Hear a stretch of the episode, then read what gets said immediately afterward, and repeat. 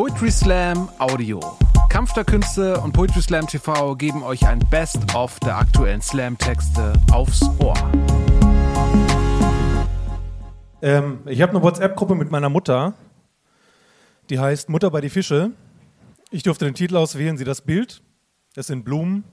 Und ähm, in dieser Gruppe sind meine Mutter und ich. Niemand weiß warum. Ich habe einen Text über meine Mutter geschrieben, der heißt Mama Mia, was, wie ich später herausgefunden habe, nicht heißt meine Mutter.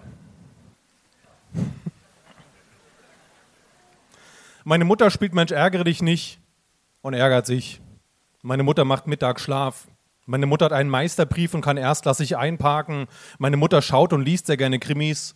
Ich glaube, wenn sie einen Mord planen würde, käme sie damit durch. Die Philosophie meiner Mutter lässt sich in einfachen Sätzen zusammenfassen. Nimm einen Schirm mit, zieh dich warm an, Mund zu beim Kauen. Wie heißt das Zauberwort? Mit Essen spielt man nicht, geh vorher noch mal aufs Klo, schau da nicht so hin. Meine Mutter ist recht klein, aber nur außen, innen ist sie großartig. Sie ist auch sehr stark, aber nicht im Bankdrücken, sondern da, wo es eine Bedeutung hat. Meine Mutter kennt mehr Geburtstage als Facebook und sie geht mit den Daten sensibler um. Manchmal macht meine Mutter mir Mut, Motivation. Tut weh, aber auch ein bisschen lustig.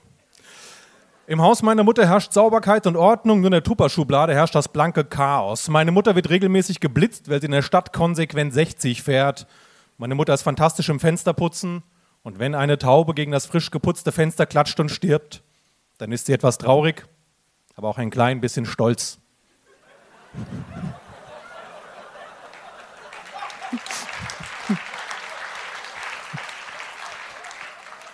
Die Haarfarbe meiner Mutter hat sich im Laufe der Jahre verändert, genau wie unsere Beziehung. Meine Mutter war alles und ich war nur Sohn. Sie musste mit mir zurechtkommen, als ich selbst nicht so gut mit mir zurechtgekommen bin und sie war besser darin als ich. Meine Mutter kennt fünf Schimpfworte und sicher 200 erstklassige Rezepte. Bei mir ist es ungefähr umgekehrt. Meine Mutter hat mir beigebracht, dass man sich Montag und Freitag nicht krank melden darf, sonst denken alle, man wollte nur ein langes Wochenende. Die Krankheit hat sich gefälligst von Dienstag bis Donnerstag abzuspielen. Meine Mutter spielt Kanaster und ihr zuliebe tue ich so, als wüsste ich, was das ist. Ein klassischer Dialog mit meiner Mutter geht so: Sie, Vorsicht, ich, ja, Sie, kann ich was tun? Ich, nein. Sie, kannst du das auch? Ich, Mama. Sie, na gut, ich, Mist. Ich kann so alt sein, wie ich will, ich bleibe das Kind meiner Mutter, sagt meine Mutter. Und das musst du selbst wissen. Wenn sie mit etwas nicht einverstanden ist, das kein Streit wert ist. Meine Mutter hat diesen Text gehört und ihn erlaubt.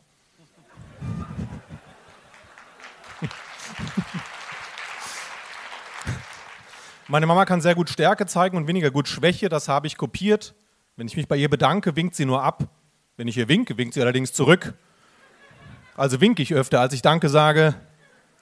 Meine Mutter ist der Meinung, ich habe jetzt auch mal genug über meine Mutter gesprochen, das interessiert die Leute doch gar nicht. Andere Kinder haben auch schöne Mütter. Und wahrscheinlich ist es so wie meistens, auch wenn man das nicht so gern zugibt. Sie hat recht.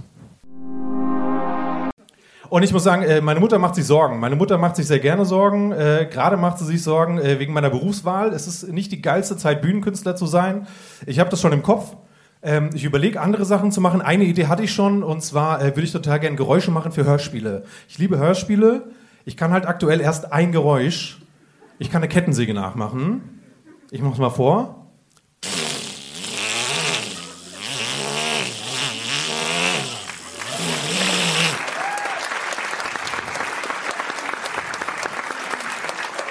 Also wenn ihr jemanden kennt, der ein sehr spezifisches Hörspiel macht, ich wäre auf jeden Fall dabei.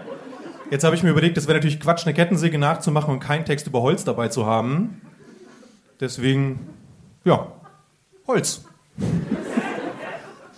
Fest verwurzelt in der Erden steht das Holz auch Baum genannt. Heute soll die Eckbank werden, frisch Gesellen seid zur Hand. Falle, falle diese Esche, dass die Fläche kahler werde und mit reichem, vollem Knalle scheppern Stämme auf die Erde. Waldarbeiter gar nicht träge sägen, fleißig mit der Säge, Ritze, Ratze, voller Tücke in die Rinde eine Lücke. Hinter dieser Linde, Rinde wohnt die Made mit dem Kinde. Sie ist Witwe, denn der Gatte, den sie hatte, fiel vom Blatte. Sägeblätter, Sägezähne, Dieseltreibstoff, Sägespäne, Robin Wood und Sherlock Holz fällen hier mit Schweiß und Stolz. Neuer Trieb ist noch ein Zwerg, alter Baum im Sägewerk und so werden Stammesbeuten Bretter, die die Welt bedeuten. Hm, Holz. Holz arbeitet, Holz atmet, Holz ist nachhaltig, Holz ist vegan, Holz brennt für ein Thema. Aus Holz macht man Armbrüste, Bettwäsche, Chemiebaukästen, Damenuhren, Eisenbahn, Fischerboote, Gartenzäune, Holzbeine, Imkerbedarf, Jahrmarktstände, Kanus, Losbuden, Marterpfähle, Nikoläuse, Ohrensessel, Papier, Querflöten, Riesenpferde, Spielzeuge, Tische, Urnen, Verbandskäste, Werkzeuge, Xylophone, Yogamatten, Zahnstocher und noch viel mehr. Holz hilft gegen Vampire. Wer im Holzhaus sitzt, darf mit Steinen werfen. Holz ist ein erstklassiger Baustoff und ich wünschte, ich könnte damit umgehen. Aber nein, ich habe zwei linke Hände mit jeweils fünf Daumen. Für Menschen wie mich liefert Ikea bei seinen Schränken inzwischen Nagelhalter mit. Neulich wollte ich einen Ikea-Schrank aufbauen und es wurde ein Bett. Deswegen stehe ich jetzt im Handwerkskurs Holzarbeiten für Männer. Außer mir sind hier noch Ole, Holger, Raphael und Katrin, die direkt zu Anfang schon klar gemacht hat, dass sie auf diese sexistische Kackscheiße keinen Bock hat. Ralf, der Kursleiter, meint, Holz ist Holz. Und damit ist die Sache ganz gut auf den Punkt gebracht. Wir bauen ein Vogelhaus. Finde ich gut. Wenn es hässlich wird, steht es wenigstens nicht in der Wohnung rum. Und wenn ich mir meine Mitstreiter so anschaue, hat hier außer Katrin keiner die Kompetenz für Innenmöbel. Raphael trägt eine Schutzbrille, eine Kettenschürze und feuerfeste Handschuhe. Ich glaube, er hat Angst vor Holz, denn er hat sich direkt freiwillig gemeldet, um den Verbandskasten zu betreuen. Sein bester Kunde ist Ole. Ole lernt scheinbar nur auf die harte Tour. Wo die Säge die Zähne hat zum Beispiel und wie spitz die sind, das hat er direkt mal rausgefunden, der Ole. Also bekommt er jetzt von Ralf eine Kindersäge. Holger ist ein Pragmatiker und sucht in den Holzresten nach passenden Stücken, damit er nichts schneiden muss. Katrin legt sich die Werkzeuge zurecht, Raphael zählt die Pflaster. Ralf macht eine Sicherheitseinweisung. Ole hat einen Splitter in der Hand. Holger hat ein paar fast gleich große Bretter gefunden. Ich google Bauanleitung für Vogelhäuser, weil ich Ralf nicht fragen will. Katrin misst und sägt. Holger fallen die Nägel vom Tisch, also entscheidet er sich, alles zu leimen. Ole tritt in einen Nagel. Katrin startet mit Haus Nummer zwei. Ole tackert sich in die Leiste.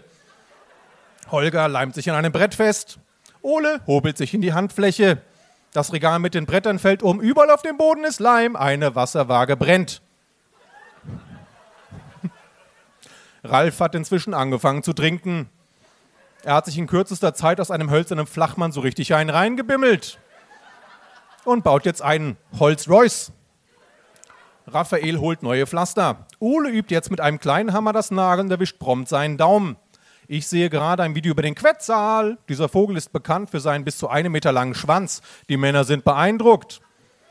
Ole haut sich vor Begeisterung einen Nagel ins Knie. Raphael fräst ein Loch in die Werkbank. Ole hat Sägespäne im Auge. Ralf atmet in eine Tüte. Katrin baut einen Balkon an ihr drittes Vogelhaus. Ich denke, dass ich nicht fertig werde. Vor allem, weil ich noch nicht angefangen habe. Und damit bin ich nicht der Schlechteste. Ole ist so weit von einem fertigen Vogelhaus entfernt wie Pinguine vom Nordpol. Raphael hat nicht mal angefangen. Was Holger gebaut hat, sieht aus wie ein Picasso. Und das meine ich nicht als Kompliment.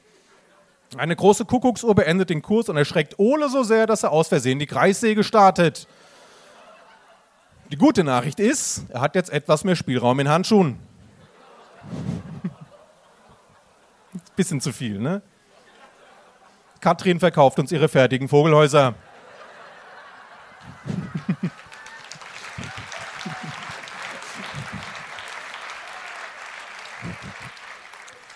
Ralf versucht uns seine Enttäuschung nicht spüren zu lassen. Weil es ein Vogelhaus zu wenig gab, gehe ich mit einem Vintage-Regal nach Hause. Eine schmale Struktur in Holzoptik, unbehandelt, ohne Befestigung. Okay, es ist ein Brett.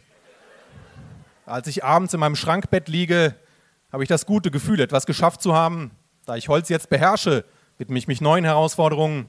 Nächste Woche schweiße ich Stahl. Und falls ich doch mal überfordert sein sollte, bin ich vorbereitet. Ich habe jetzt nämlich die Nummer von Katrin. Dankeschön.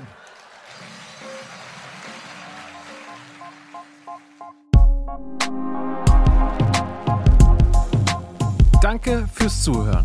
Wenn ihr mehr Slam-Texte aufs Ohr wollt, folgt uns auf Spotify, Apple Podcasts und überall, wo es Podcasts gibt.